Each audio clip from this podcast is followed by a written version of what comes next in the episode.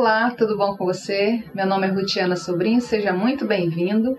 Recentemente eu fiz um vídeo respondendo algumas perguntas que já foram feitas nos comentários de vídeos anteriores.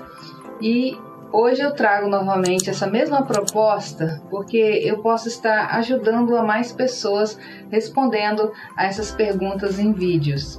Elas já foram respondidas para a pessoa, mas quando a gente explica, às vezes a gente consegue esclarecer melhor. E para isso eu separei cinco perguntas que eu vou responder agora.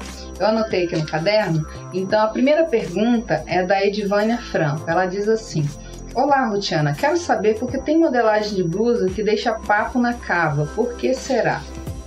Bom, quanto mais volumoso é o corpo, mais ajuste ele sofre na hora de fazer a modelagem. Imagina comigo, no caso da cava, que é o que ela perguntou especificamente. É, eu não tenho muito seio, mas vamos imaginar que eu tenha. Então, eu até vou fazer uma simulação aqui. Vamos dizer que eu tenha muito seio. Olha, quanto maior eu aumento aqui, mais abertura sofre aqui. E isso é preciso fazer a correção na hora de fazer a modelagem, para quando você vestir a roupa, não ficar aparecendo o seu seio. E aí você só vai saber isso testando. Não tem como eu falar uma quantidade para você dar certo, porque a gente está é, tá falando aqui com vários tipos de corpos. Então é preciso fazer um protótipo antes para você fazer essas correções. A segunda pergunta é da Maria Luciana Mari. Ela diz assim: Gosto muito de suas explicações.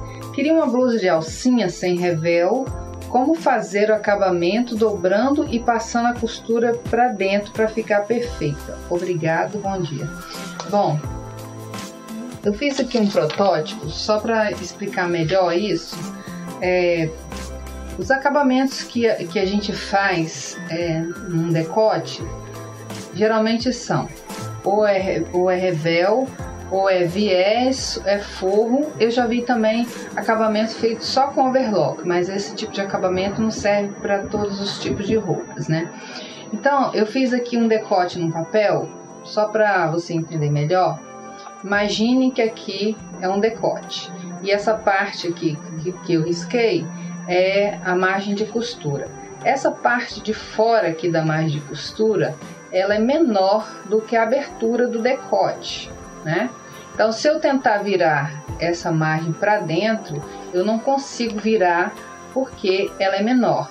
Para virar, eu teria que dar pix, né? Como ela queria que eu fizesse. Ela queria que eu virasse para dentro e ensinasse a fazer um bom acabamento aqui.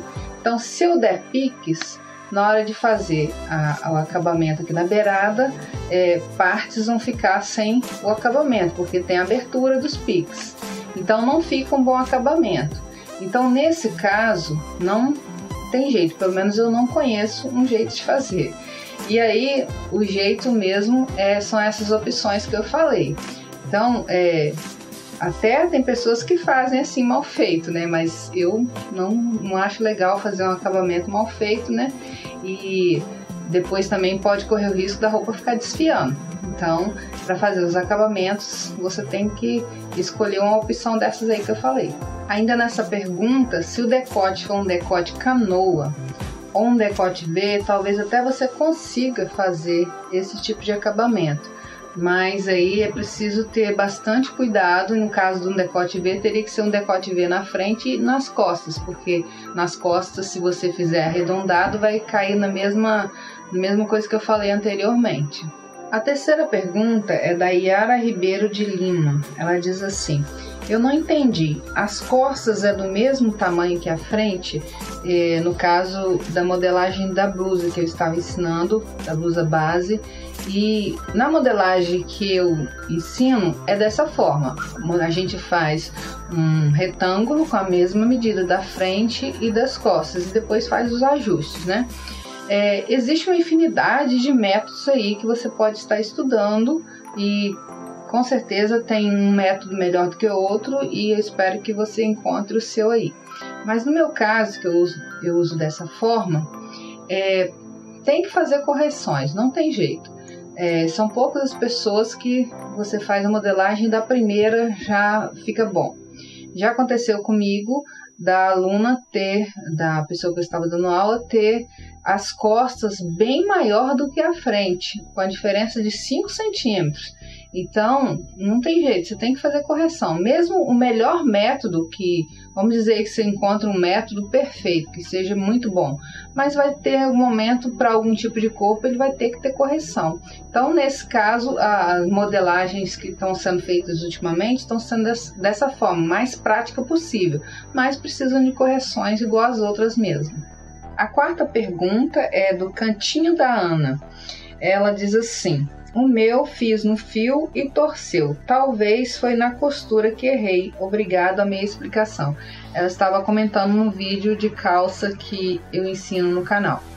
É, realmente, se você não posicionar a, a calça no fio correto, acontece de torcer. E no caso dela, ela, ela, ela disse que fez no fio correto e torceu. Provavelmente é, deve ser na hora de costurar mesmo. Uma técnica que eu uso e nunca torceu minhas calças é primeiro você alinhar gancho com gancho, joelho com joelho e, e a parte da boca da calça também, uma frente e costa, né? E depois você vai é, assentando o tecido da parte da frente com a da parte das costas. É uma das maneiras. E é, na hora de fazer a medição do fio, tem que estar muito atento, porque às vezes a gente olhando parece que está correto. E quando você vai medir, às vezes uns milímetros dá diferença. Então tem que ser bem preciso na hora de medir o fio, principalmente da calça, que dá muita, é, muito erro né, nessa parte de baixo, e geralmente abaixo do joelho, né? Torce a perna. Então é preciso estar atento a esses detalhes. A calça realmente é algo que você precisa estar bem atento na hora de posicionar o fio e também na hora de costurar. E a quinta e última pergunta, que não é uma pergunta, mas é algo que pode te ajudar aí também.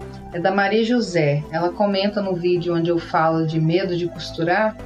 É, esse, esse, esses vídeos que eu for falando, eu vou deixar linkado aqui para você assistir aí.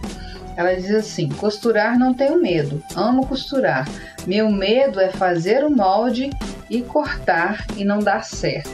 Bom, para não ocorrer isso, para você não fazer um molde e, e, ficar com medo de cortar, é, tem algumas maneiras de se fazer isso. Uma maneira que eu oriento bem é você, ao invés de cortar no tecido, você cortar num TNT ou num lençol velho. Eu já falei isso várias vezes, mas o que acontece é que às vezes a pessoa, quando está cortando no TNT, ele não dá o devido valor que deveria por ser um TNT. Então, o que, que você tem que fazer? Você pega o TNT, risca nas laterais dele como se fosse auréola. Né? Risca nas laterais, imitando a auréola do tecido e você vai posicionar o molde no TNT conforme você faria no tecido. Isso vai fazendo com que você vá entendendo cada passo. E aí você não vai ter o medo de cortar, porque é um TNT, né? E mesmo que você faça no tecido fique com medo, o que pode acontecer? Simplesmente você perdeu o tecido, nada mais. O que eu não aconselho é você já ir querendo costurar para fora se você não tem essa segurança. Então, primeiro treine bastante um, um tecido mais, é, mais barato, ou um TNT, ou um lençol velho, enfim, ou no algodão cru, para você ter aquela confiança de você cortar no tecido mesmo que você vai usar ou que você vai fazer para alguém. E foram essas as perguntas. Eu espero ter também ajudado vocês do outro lado, esclarecendo algumas dúvidas se você quiser fazer alguma pergunta, comente nos vídeos, nos comentários do vídeo, que eu vou ter um prazer de responder. Então, até a próxima. Tchau!